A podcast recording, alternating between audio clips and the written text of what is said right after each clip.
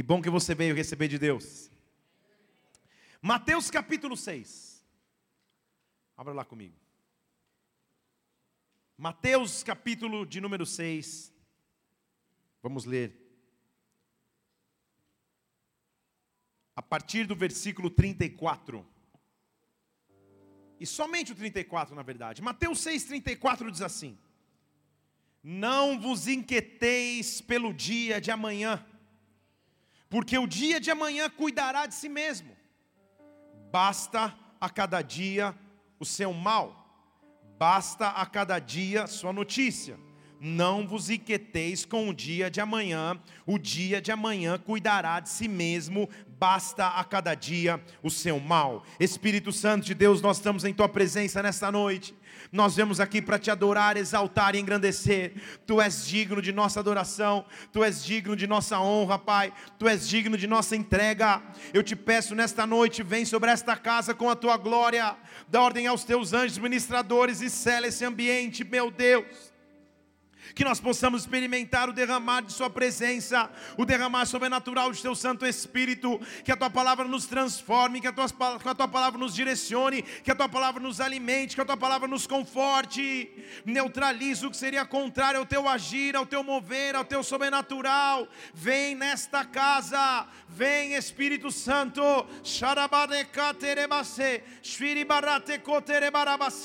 oh, liga na terra para que seja ligado nos céus, favor favor. Liga na terra para que seja ligado nos céus o derramar de Deus sobre tua vida, Pai.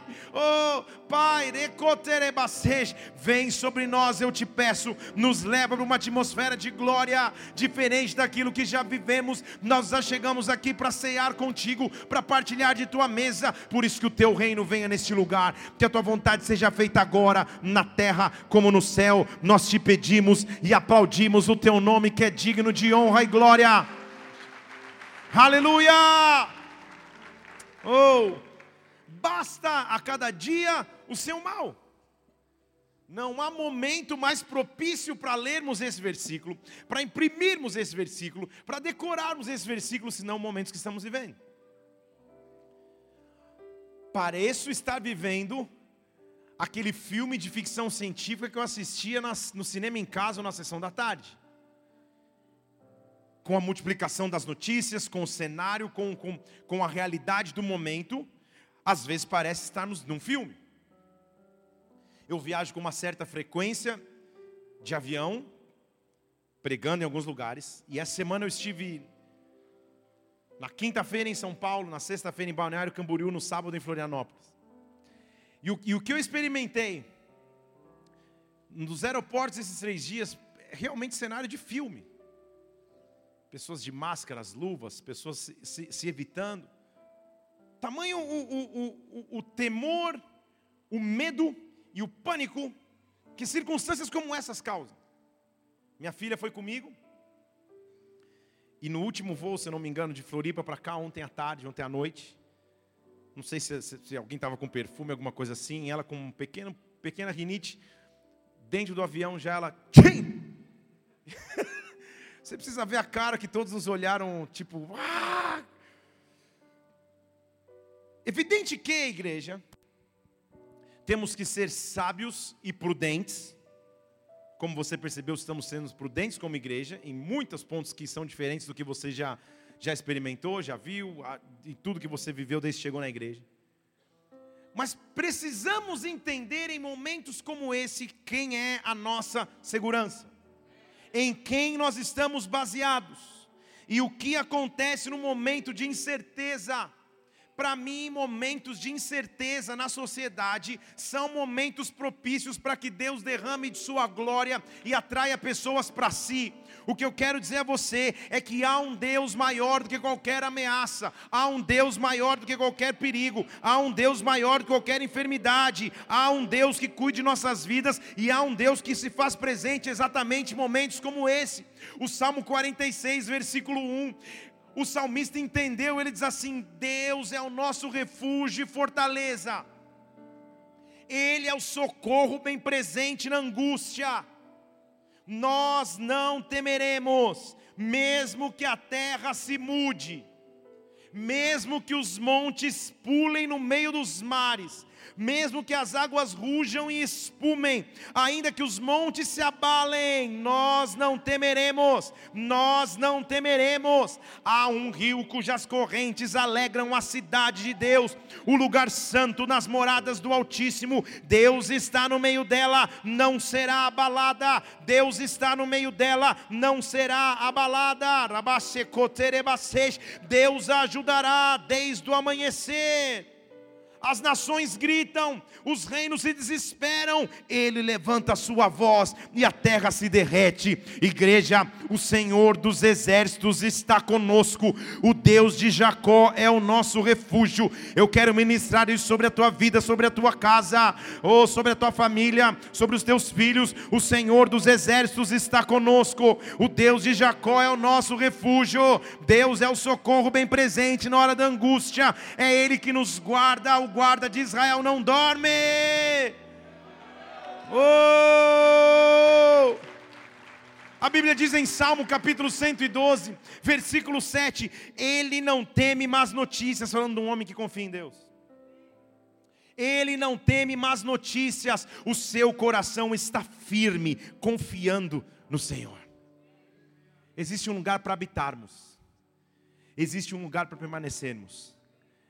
E de acordo com a minha Bíblia e com a tua, esse lugar é a sombra do Altíssimo. A sombra do Altíssimo.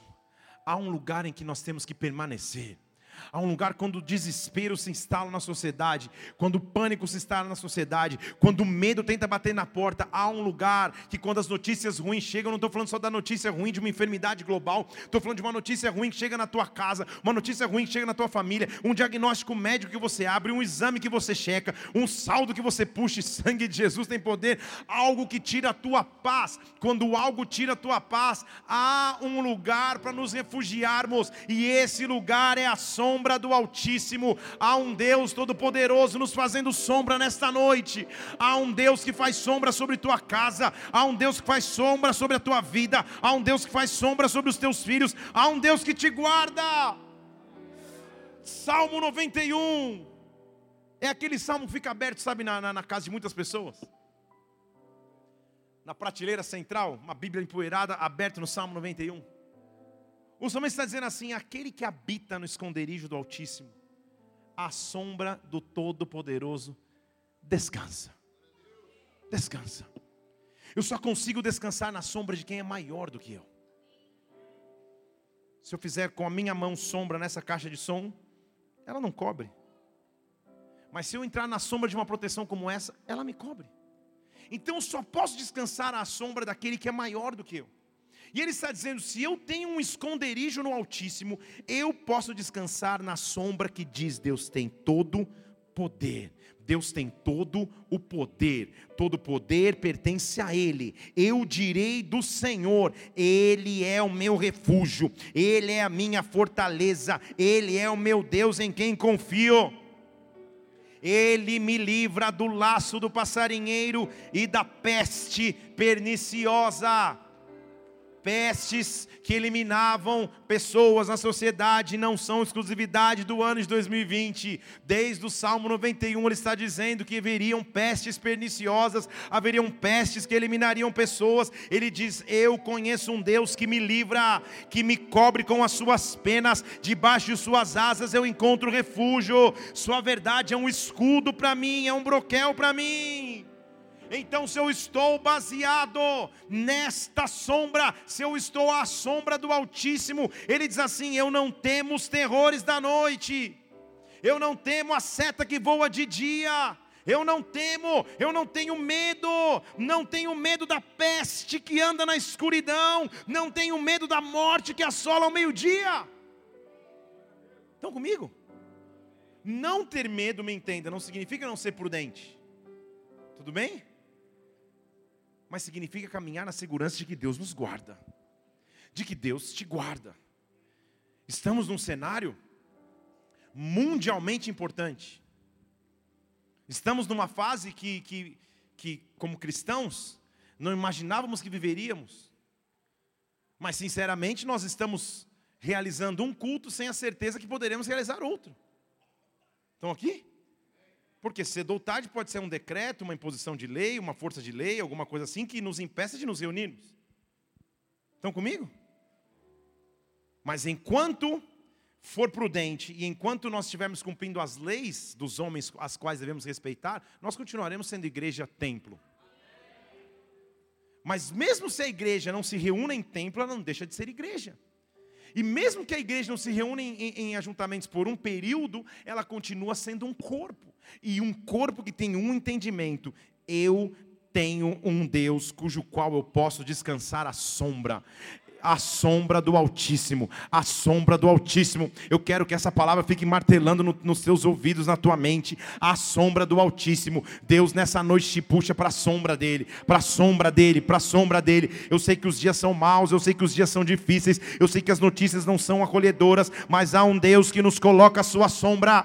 Eu não sei o que aflige o teu coração agora, eu não sei o que preocupa o teu coração agora, talvez não só essa fase que nós estejamos vivendo, mas o que eu quero te dizer é: há um Deus que te coloca na sombra, há um Deus que cuida de ti. E quando eu estou debaixo dessa sombra, a Bíblia diz assim, versículo 7 de Salmo capítulo 91: Mil poderão cair ao teu lado, dez mil à tua direita, tu não serás atingido.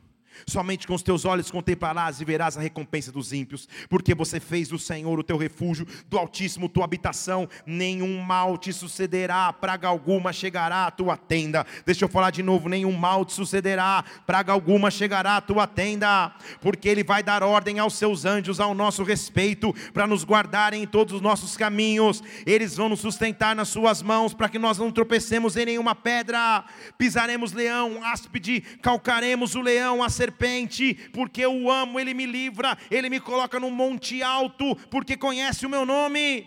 Quando invocar, eu lhe responderei, estarei com ele na angústia, vou livrá-lo e honrá-lo, com longura de dias fartá-lo-ei e lhe mostrarei a minha, a minha, a minha salvação. Há um lugar de refúgio na presença dele. Oh, oh, oh. Levante suas duas mãos aos céus. Levante suas duas mãos aos céus, comece a colocar a tua família na, na sombra do Altíssimo. Comece a colocar a tua casa à sombra do Altíssimo. Comece a colocar a tua própria mente à sombra do Altíssimo. Senhor, eu não vou ser ebatecatarabacej. Eu confio em Ti, eu não temo as más notícias. Eu não vou ser dominado pelo medo, pelo pânico. Oh, eu ponho os meus filhos à sombra do alto. Eu ponho a minha casa à sombra do alto. Eu ponho a minha vida na sombra do Altíssimo. Vem me guardar, refúgio, o que você precisa colocar na sombra de Deus hoje, o que você precisa colocar na sombra do Senhor agora. Muito mais do que uma noite de pregação da palavra e de ceia, igreja, é uma noite de oração, de adoração, de clamor. Clama a mim, responder-te-ei, anunciar-te-ei coisas grandes que até então você não sabia toda, toda tempestade, todo momento de crise é uma excelente oportunidade para clamarmos, para nos achegarmos a Ele e dizermos: Senhor, vem sobre nós, vem sobre nós. Não deveríamos, na verdade, como povo que conhece a verdade, nos assustar em momentos como esse, porque Lucas capítulo 21, versículo 8, a Bíblia diz assim: Ei, versículo 9. Quando vocês ouvirem de guerras, de tumultos, não se assustem. É necessário que essas coisas aconteçam. Mas ainda não vai ser o tempo do fim. Estão comigo? Vai se levantar nação contra nação. Vai se levantar reino contra reino. Haverá em vários lugares terremotos. Mas também haverá pestes e fomes. Estão aqui comigo? E também haverá coisas espantosas e grandes sinais nos céus. O próprio Jesus Cristo estava avisando de tempos como esse, de momentos como esse. O mesmo Jesus que em Mateus 16 diz assim: Pedro, você é como uma pedra, mas há uma pedra sobre a qual eu edificarei a minha igreja. Mateus 16, 18. Eu edificarei minha igreja sobre esta pedra, e as portas do inferno não prevalecem contra a igreja. As portas do inferno não prevalecem contra a igreja. As portas do inferno não prevalecem contra a tua vida.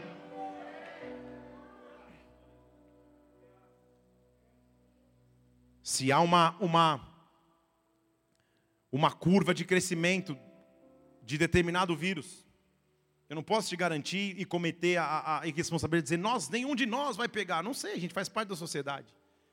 Mas o que eu posso te dizer é que, mesmo que algum de nós contraia o vírus, esse vírus não é maior do que o poder de Deus, não é maior do que o poder do Senhor. Estão comigo aqui? Eu não tenho que ser comandado pelo medo. Ontem no aeroporto eu percebi as pessoas andando assim, ó. Tipo, quem que é o que vai me passar o corona? Estão aqui comigo? Quem é o que vai me. Quem é eu? Quando minha filha espirrou, eu falei: sangue de Jesus, vem cá, filho. Estão comigo ou não estão? Deus é o socorro bem presente na hora da angústia. Nós não temeremos ainda que os montes se abalem. Pelo contrário, nós conhecemos o verdadeiro amor. Nós conhecemos o verdadeiro amor. 1 João capítulo 4, versículo 18. Não existe medo no amor. O perfeito amor lança fora o medo. No medo há o conceito de castigo, mas quem tem medo não está aperfeiçoado no amor. Na verdade, nós o amamos porque ele nos amou primeiro. Então, Senhor, eu sei que tu és um pai bom, eu sei que eu fui amado por ti, eu sei que o Senhor vai me cuidar independente da circunstância, independente da hora. Sabe por quê? Se você se deixa, e entenda, eu não sou médico, então não quero minimizar a gravidade, ou não, ou não é essa questão. Eu quero dizer que há uma tentativa maligna que nós sejamos controlados pelo medo. Sabe quando na escola você ouvia dizer que na sua sala tinha alguém com piolho? E a tua cabeça começava a coçar? No meu caso era mais fácil de não. Mas tua cabeça já começava a coçar também? É, uma, é, é, é, é, a mente tentando nos dominar. Então pode ser que você já comece a andar. Não vou nem tossir para você não sair correndo. É uma simulação.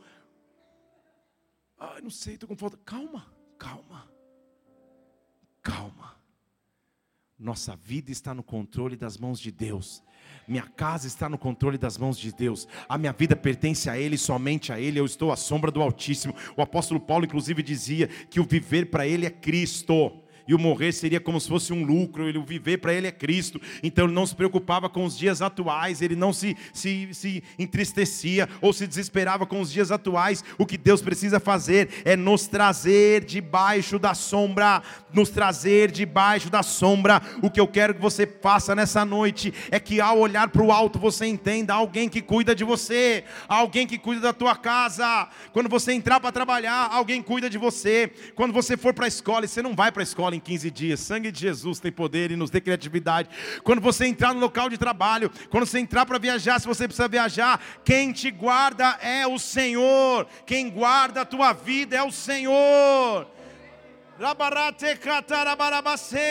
Espírito de Deus, nós clamamos agora e usamos esse momento para clamar, Pai que os nossos filhos, nossos parentes, nossos familiares, nossos conhecidos, meu Deus, não nos deixa ser dominados pelo medo, nos traz segurança de que o Senhor está no controle de todas as coisas. A tua palavra diz que o Senhor vê, rege com vara de ferro as nações. Por isso, usa essa situação para glorificar o teu nome. Usa a situação para que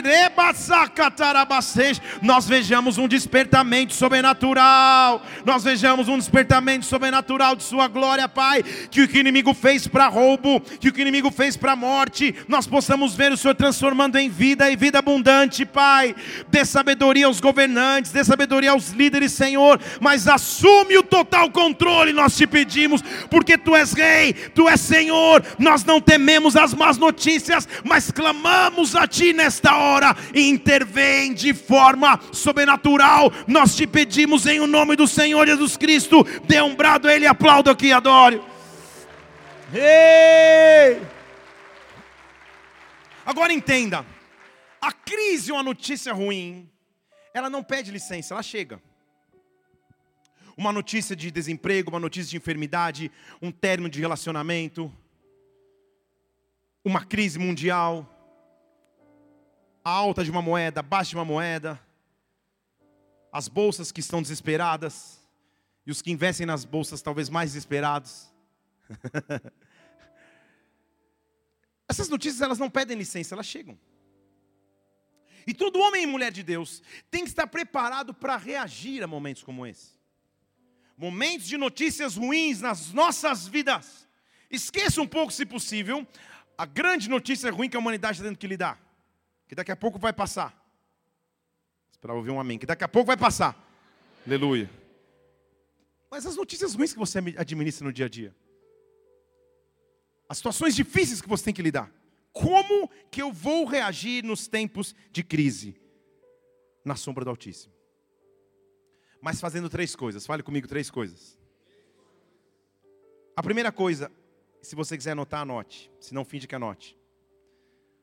Ore profundamente.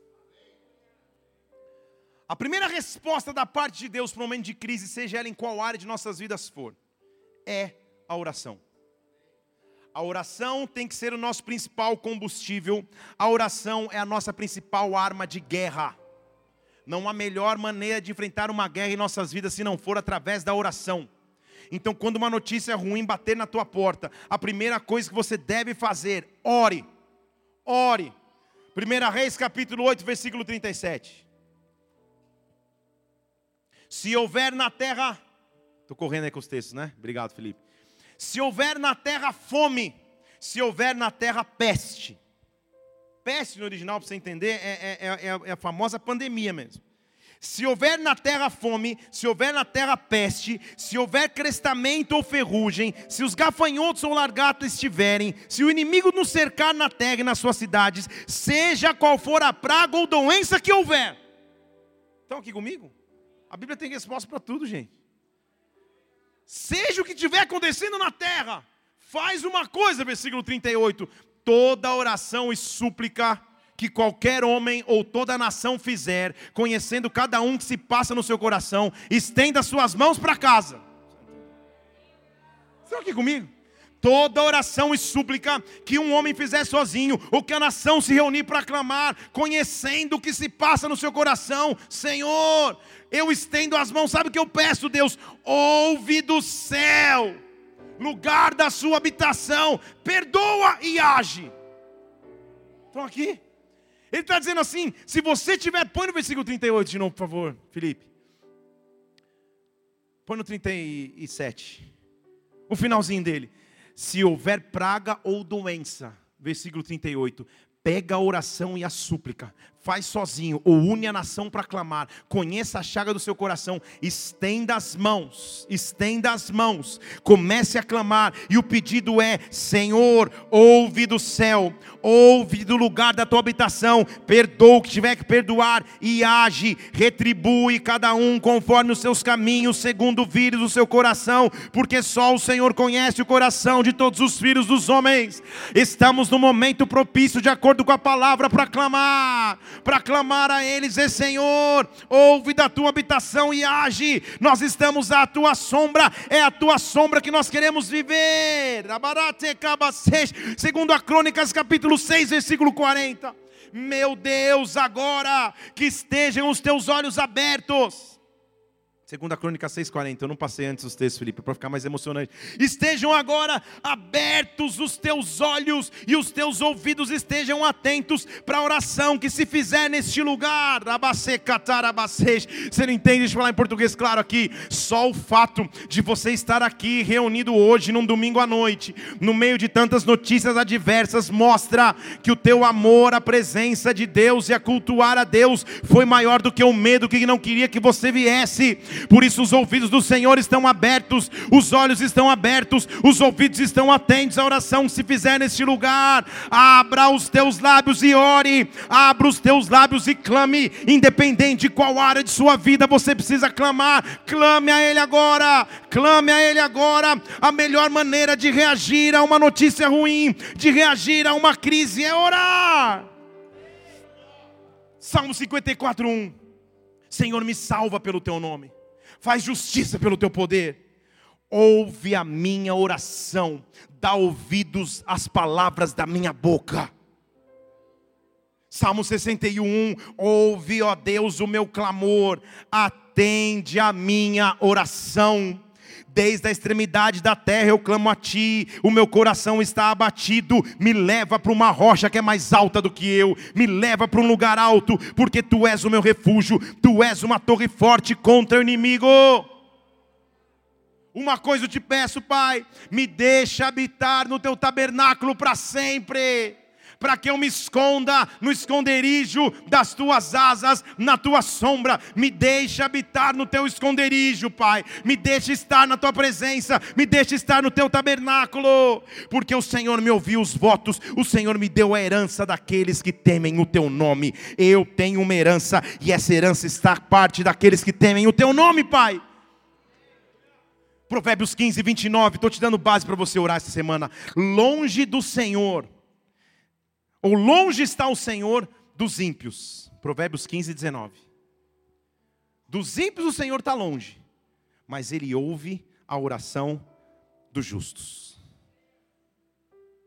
Hã? 29, perdão, Felipe. Você ouviu 19? Falei 29.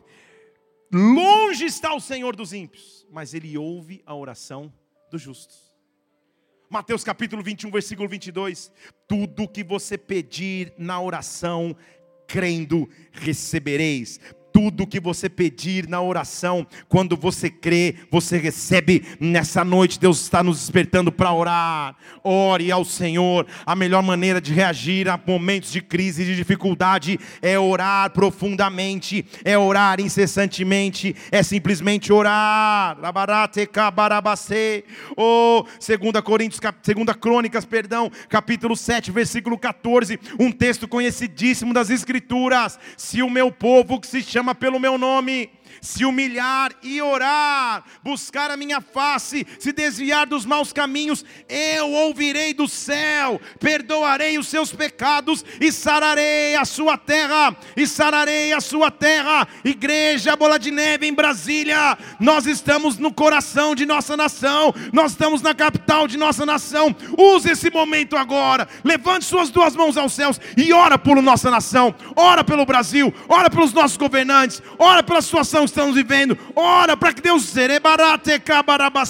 para que nós vejamos o braço forte do Senhor nos conduzindo para que nós vejamos o braço forte do Senhor nos conduzindo. Há um Deus que está acima das nações, há um Deus que está acima dos poderes, há um Deus que está acima dos reinos, e é nesse Deus que nós confiamos. Nós agora, como igreja, clamamos e oramos a Ti. Nós clamamos e oramos a Ti. Ouve dos céus e sara a terra. Ouve dos céus e transforma a terra. Ouve dos céus e promove a cura. Ouve dos céus e transforma. Ouve dos céus. Shetarabas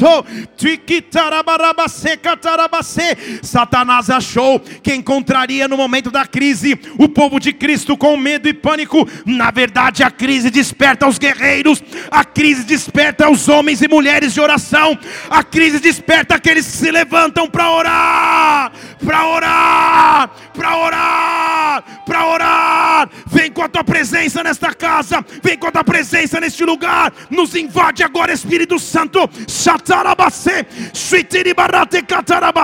Nós clamamos e suplicamos a Ti. Vem sobre nós, vem sobre o Brasil, vem sobre as nações da terra e age, Rei dos Reis, age, Senhor dos Senhores, age.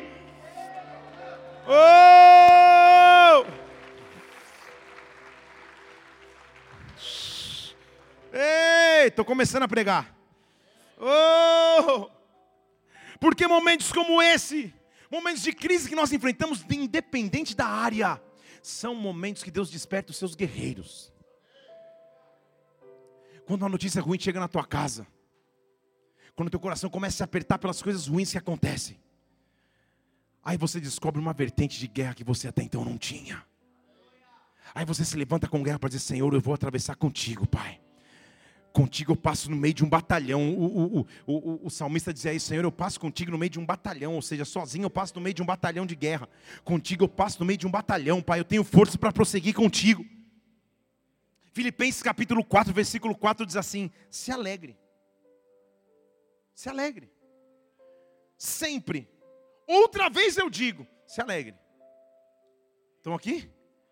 O apóstolo Paulo, que é um cara que, vamos combinar, ele não teve uma vida só de resort all, inclusive, business class e first class. Apóstolo Paulo teve uma vida difícil. O ministério dele começa com ele caído no chão sem poder enxergar. Você viu pregando sobre isso já aqui. Ele pregava em locais que terminando de pregar levava pedrada. Ele teve uma vida dura. Grande parte de sua vida, inclusive, ele estava preso. em fortalezas. Não na cidade de Fortaleza, em fortalezas. Ok? Que era o local mais escuro e úmido de uma prisão, onde não se via a luz do sol. O apóstolo Paulo teve uma vida dura. E ele diz assim: se alegre sempre. Outra vez eu digo, se alegre. Ele está escrevendo para os crentes na cidade de Filipos, aos filipenses, que conheciam a sua história, que sabiam de suas lutas. Então ele está dizendo: se alegrem sempre. Vocês estão escutando quem, quem escreve aqui, quem digita, quem manda esse WhatsApp para você, não é o Paulo que viveu todas as festas, é o Paulo das lutas que vocês conhecem. Se alegrem nessas lutas. Outra vez eu digo a vocês: se alegrem. Que a sua moderação seja conhecida de todos. Que o seu equilíbrio seja conhecido de todos. É isso que ele está dizendo. Então aqui? Então o Paulo está dizendo, não é você viver ileso do que está acontecendo, mas seja equilibrado. Em outras palavras, não é você a partir da manhã chegar lá no hospital falar, eu sou de Cristo, corona, tô... não, calma, estão aqui? Assim como não é para você ficar em casa sem sair do quarto, falando assim, não, ninguém nem fala comigo, não vou nem levantar da cama, que senão eu vou pegar. Moderação, prudência. Tudo bem? Você passa o álcool gel, senta no meio das pessoas, está tudo certo. Não vai abraçar, não vai, não vai dar oi hoje, talvez só a tua esposa. Assim espero. Mas você vai ser equilibrado. É o que Paulo está dizendo. Eu não me desespero quando está tudo ruim, eu só não me alegro efusivamente quando está tudo bem. Eu sou equilibrado. Que a sua moderação seja conhecida de todos os homens, porque o Senhor está perto, porque o Senhor não está longe, porque o Senhor está distante. Eu digo a vocês: se alegrem. Aí os filipenses iam pensar assim, ah, mas como assim? Paulo, você está doido? Olha a realidade que a gente vive, olha que a gente está vivendo, o evangelho é, passava um momento difícil na cidade de Filipos onde era difícil pregar o evangelho. Paulo sabia que as pessoas estavam preocupadas com o que iria acontecer, que as pessoas estavam preocupadas com o que estava por vir. Então ele diz assim, versículo 6 de Filipenses 4, na continuação do texto: Não andeis ansiosos por coisa alguma, antes de tudo, ore. É o que ele está dizendo não andeis ansiosos por coisa alguma, antes de tudo, que os seus pedidos sejam feitos conhecidos diante de Deus, através da oração e súplica com ação de graças. Você não entendeu? Agora vou te explicar. Se você entendeu, eu vou te explicar também. Ele dividiu em três a categoria: oração, súplica e ação de graças. Oração é o falar com Deus, é o orar rotineiramente. Súplica é o clamar a Deus. E o ação de graças é o adorar e louvar a Deus. Então o que ele está dizendo é na tua oração que não existam somente pedidos. Que na tua oração também só não existam palavras vãs. Mas que na tua oração exista clamor, palavras e adoração que quando você chegar para adorar, que quando você chegar para falar comigo, que você chegue adorando, que você chegue entregando a tua vida a Deus, que você chegue oferecendo tua ação de graça ao Senhor. Aí depois você ora e aí depois você apresenta a tua súplica, mas apresenta ao Senhor e quando você o faz, é um pacote de troca. Você entrega a tua súplica, você entrega a tua oração, você entrega o teu clamor e ele te devolve versículo 7. Então, depois que você fizer isso, a paz de Deus que vai além do entendimento guardará os vossos corações e os vossos pensamentos em Cristo Jesus. A primeira coisa, então, o primeiro passo que eu tenho que fazer quando a crise bate na porta, quando a notícia ruim vem me perseguir, para estar escondido à sombra do Altíssimo, eu tenho que desenvolver uma vida de oração. Eu quero te desafiar essa semana. Volta a orar como talvez você nunca orou, ou ore como você orava no passado, mas desenvolva uma vida de oração na presença do Pai, de busca a sua face, porque Ele vai te ensinar, Ele vai te instruir. Como reagir em momentos de crise? Primeiro, oração. Fale comigo, oração. Segundo ponto, mergulhe na palavra de Deus. São disciplinas básicas da fé, mas que nós esquecemos às vezes. Desenvolva uma vida de oração, mas mergulhe na palavra de Deus. Porque quando começa a mergulhar na palavra, ela tem resposta para tudo que o homem pode se preocupar. Ele diz assim em Provérbios capítulo 30, versículo 5: Toda palavra de Deus é pura. Toda palavra de Deus é pura. Ele é um escudo para os que nele confiam. A palavra é um escudo. A palavra é uma proteção, porque ele é o próprio verbo, ele é a própria palavra. Deuteronômio 31, versículo 8, quando eu leio a palavra, a palavra me alimenta. O Senhor é aquele que vai adiante de ti, ele vai ser contigo, ele não vai te deixar, não vai te desamparar. Não tenha medo, não te espantes. Põe esse versículo na tela do seu celular no, no, no, horário do despertador amanhã, hora que você tiver que trabalhar, pegar o ônibus, o metrô, sei lá como você vai para o trabalho, sentar do lado de alguém que vai chegar com uma caixa de lenço, você fala, Senhor, Deuteronômio 31, 8 vai adiante de mim, cuida da minha vida, eu não vou me, me espantar, eu não vou temer. Salmo 27, 1: O Senhor é a minha luz e a minha salvação, a quem eu temerei? O Senhor é a minha força, como eu vou me recear? Mesmo versículo 3: Que um exército se acampe contra mim, meu coração não temerá, mesmo que uma guerra venha contra mim, eu vou conservar minha confiança.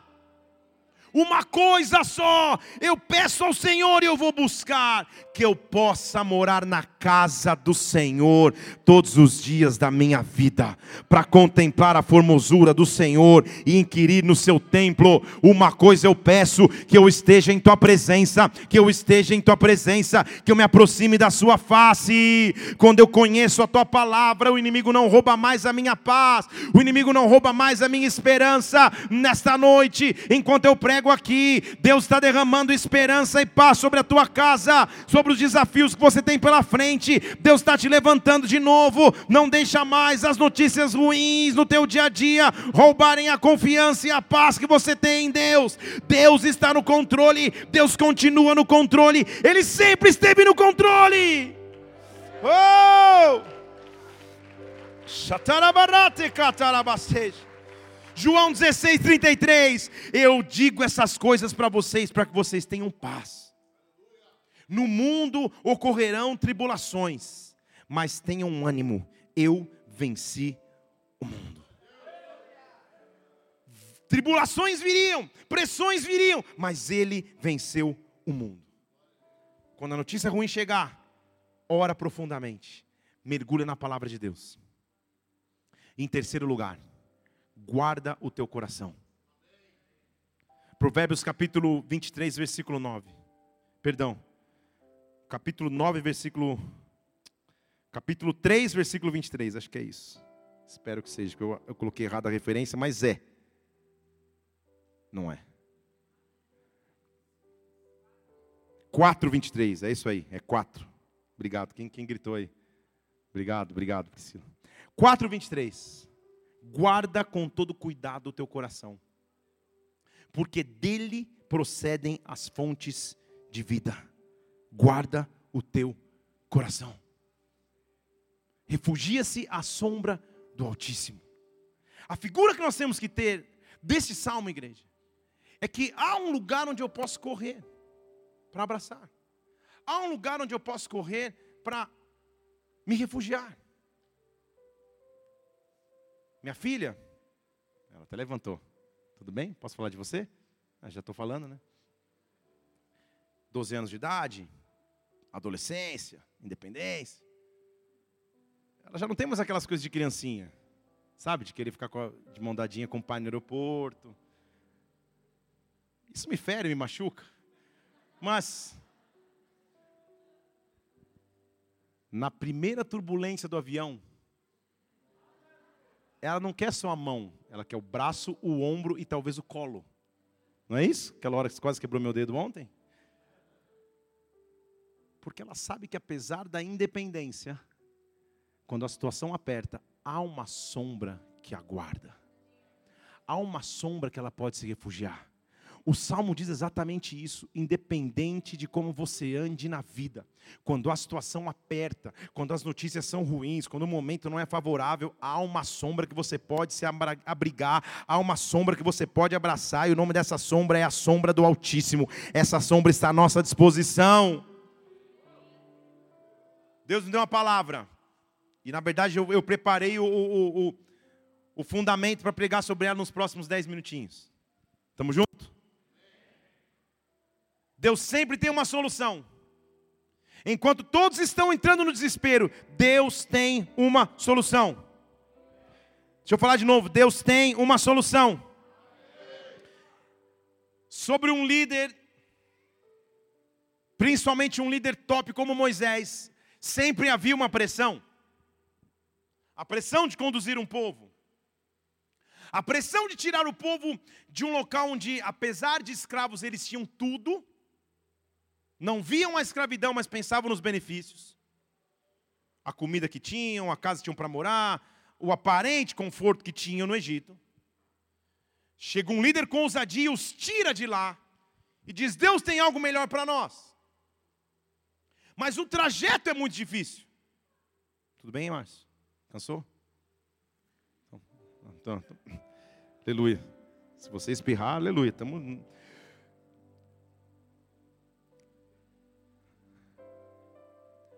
O que acontecia então é que cada momento, cada hora que acontecia alguma coisa errada, o povo vinha para o líder e dizia assim: líder, onde você estava com a cabeça que nos tirou, de onde nos tirou? Sempre sobre ele estava a, a pressão de trazer uma solução. Em momentos de desespero, existe alguém que é a cura. E hoje eu quero falar da cura. Não do problema, não do diagnóstico, mas da cura. Números capítulo 21, abra comigo.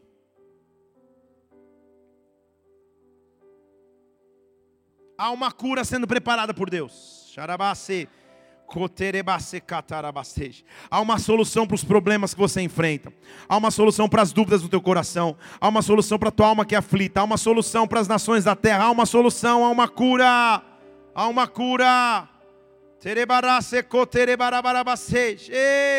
O povo estava em peregrinação o tempo inteiro. O povo estava andando o tempo inteiro. E Números 21 diz que ao caminhar ali, eles partiram do Monte Or pelo caminho do Mar Vermelho, estou no versículo 4. Rodearam a terra de Edom e o povo ficou impaciente.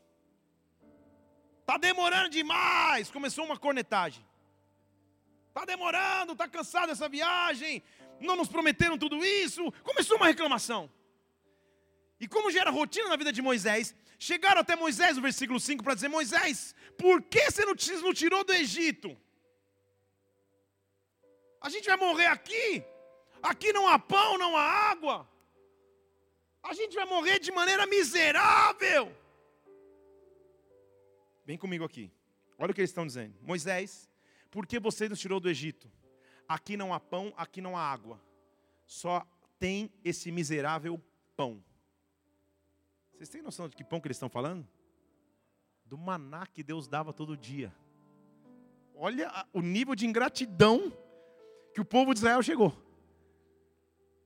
Aqui só tem esse pão miserável que, que, que é tão sobrenatural que eu não consigo explicar que toda manhã ele está na minha porta, mas se tornou miserável para mim. Não é isso que eu quero mais. Eu me cansei. Pensa se Deus não podia ter mandado um raio e falar: vamos acabar com tudo isso logo aqui. Mas Deus é Deus, Ele sempre tem a cura. Deus é Deus, Ele sempre tem a cura. E em momentos de crise, essa cura vai se manifestar. Em momentos de crise na sua história, essa cura vai se manifestar. Há um Deus capaz de promover cura.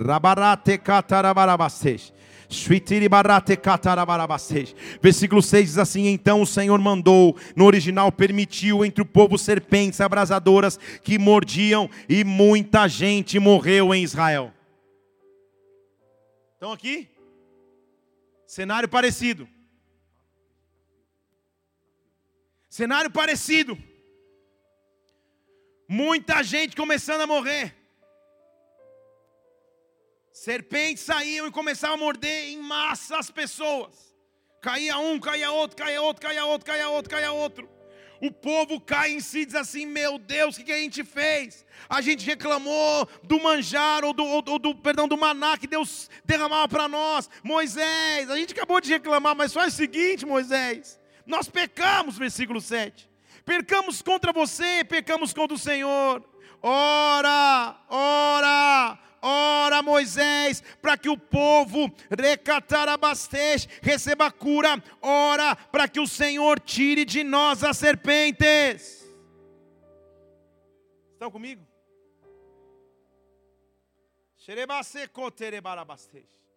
ora, para que ele faça algo sobrenatural, ora. Você percebe que no meio da crise é a oportunidade para que os povos se voltem ao Senhor?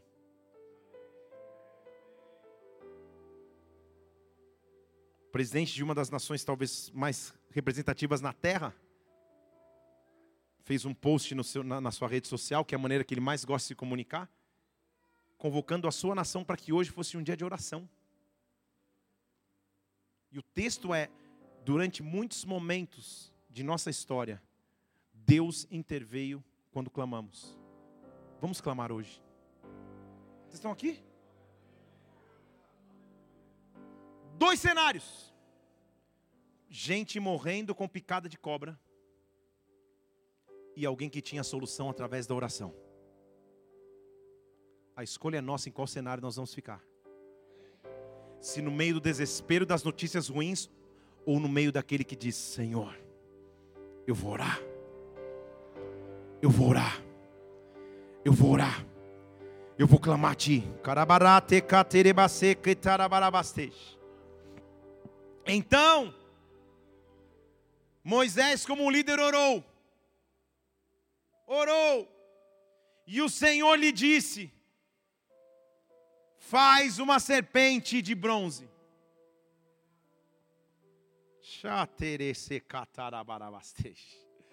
Ah, oh, a vacina, ou uma vacina normal, é pegar do antídoto, do próprio veneno do, do, que está dentro do, do, do, do, do próprio veneno, e do veneno vem a cura. É assim que se faz uma vacina. Falando de maneira bem ruim, e nem olhando para as médicas que estão ali, para elas não verem a besteira que estou dizendo, mas é mais ou menos assim. Então, ok? Então, o que, que ele diz? Deus diz: pega um material, trabalha nesse material, porque eu vou promover cura.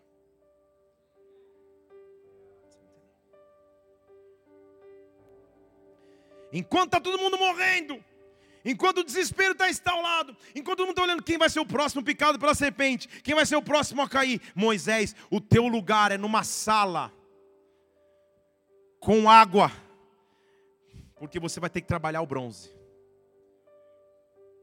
E para trabalhar o bronze eu preciso de três coisas. Estão comigo aqui?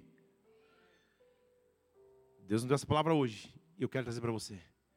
Três coisas se faz para trabalhar o bronze. Primeiro, eu preciso de água. E a Bíblia diz que aquele que crê nele, do seu interior fluirão rios de água da vida. Mas não é só água. Junto com a água, eu preciso de fogo.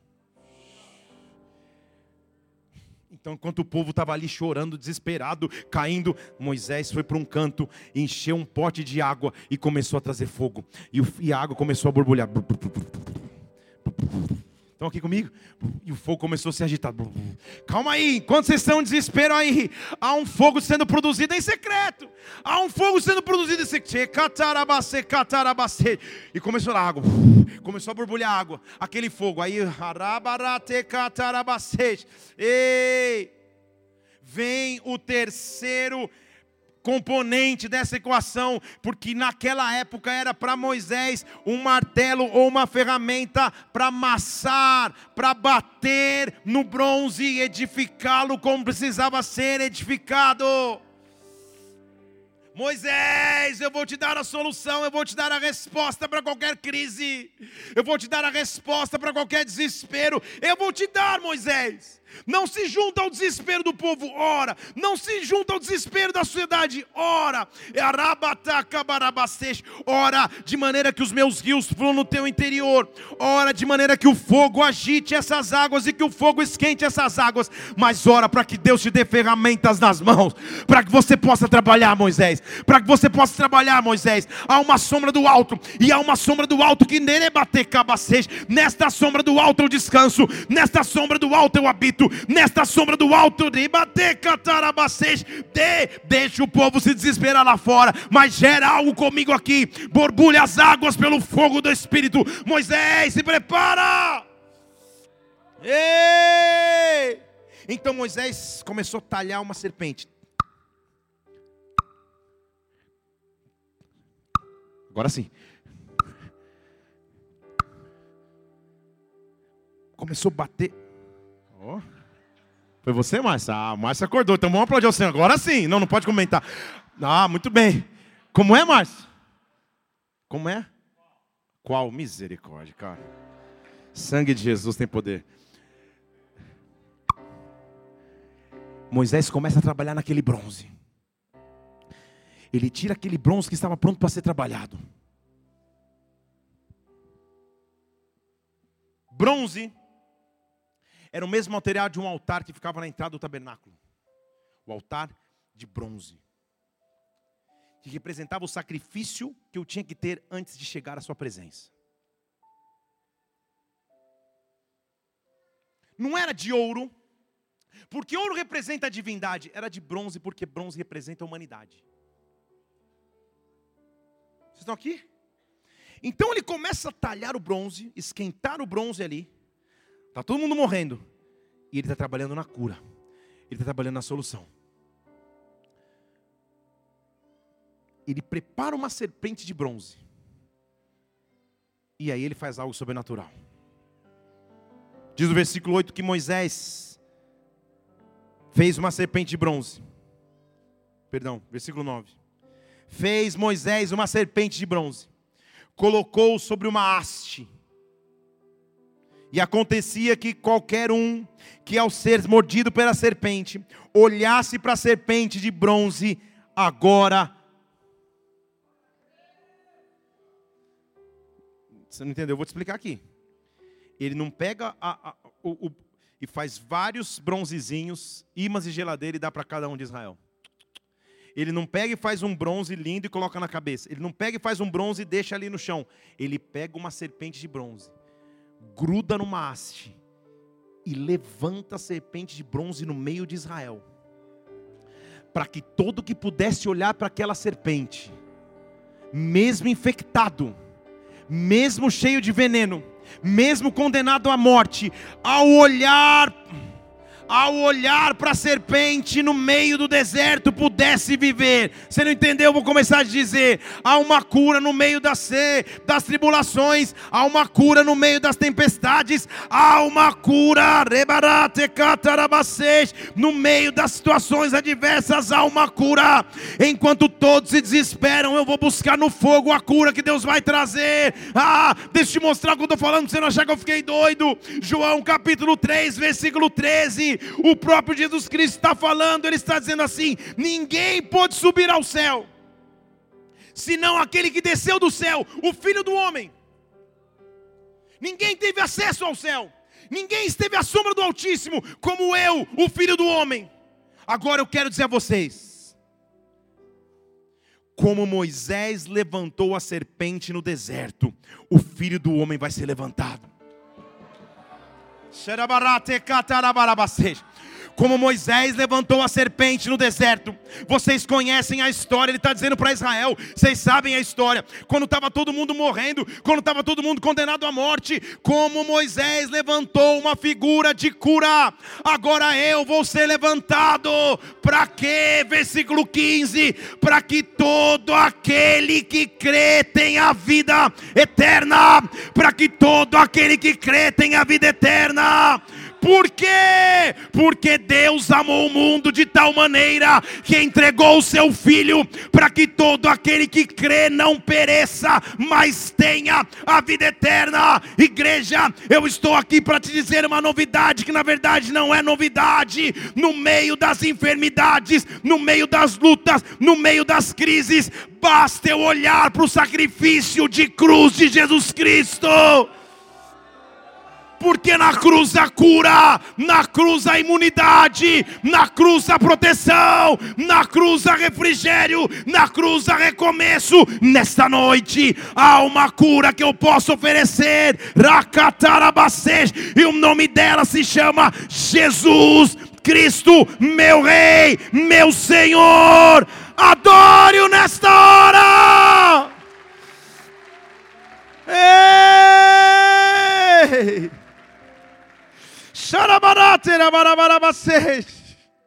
O cenário está montado no meu entendimento. E o cenário não é de desespero, o cenário é de glória. Você não entendeu? Filipenses capítulo 2, versículo 5. Tenha o mesmo sentimento que teve Jesus, que mesmo sendo Deus, não quis ser igual a Deus. Se esvaziou de si mesmo, versículo 7. Tomou forma de servo, se tornou semelhante a homens. Na forma de homem se humilhou, foi obediente até morrer na cruz. E porque ele fez isso, Deus o exaltou soberanamente. E lhe deu o um nome que está sobre todo nome. Para quê? Para que ao nome de Jesus se dobre todo o joelho daqueles que estão nos céus, na terra e debaixo da terra. Se a Bíblia diz que todo joelho confessará, toda língua confessará, todo joelho se dobrará ah, diante do nome poderoso de Jesus. Cenários de crise são cenários de oportunidade para que o reino se levante na terra, para que o reino diga: não se desespere com o veneno da serpente. Eu tenho a solução, eu tenho a resposta, eu tenho o antídoto, e o antídoto é a presença de Deus, o antídoto é, a, é o sacrifício de Jesus Cristo. Versículo 12 de Apocalipse 5, a Bíblia diz assim: Digno é o cordeiro que foi morto de receber o poder, a honra, a riqueza, a sabedoria, a força, a glória e o louvor. E então eu vi toda a criatura que está no céu, na terra, debaixo da terra, no mar, tudo que há nela, dizer ao que está sentado sobre o trono, e ao Cordeiro seja o louvor, a honra e a glória e o domínio pelos séculos dos séculos. Amada igreja de Jesus Cristo na terra, chegou o tempo dos filhos e filhas de Deus se levantarem com autoridade, não sucumbindo ao medo, não retrocedendo pelo medo, mas dizendo: Eu carrego a cura, eu carrego a cura que a sociedade precisa. Eu não estou falando da cura física, eu estou falando da cura definitiva, do que te tira do pecado e te leva para a eternidade, do que te tira do inferno e te leva para o céu. Eu tenho esta cura, eu carrego esta cura sobre mim, você carrega essa cura sobre você. Nesta noite Deus está te levantando como guerreiro. Oh! Feche seus olhos aqui, feche seus olhos aqui. Eu não sei como o cenário mundial vai se instalar. Eu não sei por quanto tempo eles vão permitir igrejas se reunirem. Mas você é muito mais forte do que isso na presença de Deus. As portas do inferno não prevalecem contra a igreja de Jesus Cristo. Há um lugar para você se refugiar e o nome dele é a sombra do Altíssimo a sombra do Altíssimo. Se coloque na sombra do Altíssimo nessa noite. Se coloque na presença dele nesta hora. Se coloque na sombra daquele que vai guardar a tua vida, a tua história. Se coloque como aquele que carrega a cura para a sociedade, carrega a solução para a sociedade. Ah, quando você foi conversar com alguém esses dias, você percebeu um medo que está instalado nos corações, assim: "Eu tenho a cura. Deus me deu a cura. Deus me deu a cura para o corona, Deus me deu a cura para a AIDS, Deus me deu a cura para o câncer, Deus me deu a cura para qualquer enfermidade. A cura se chama Jesus Cristo Cristo, Rei dos Reis, Senhor dos Senhores. Ah, porque ele foi levantado no meio da da perdição da humanidade, ele se levantou por mim. Por mim. Feche seus olhos aqui. Nós vamos cear nessa hora. Nós vamos a chegar na presença de Deus para tomar da Santa Ceia. E a ceia é partilhar do seu corpo. A ceia é partilhar da sua vitória. Talvez você tenha que lidar com notícias difíceis todos os dias.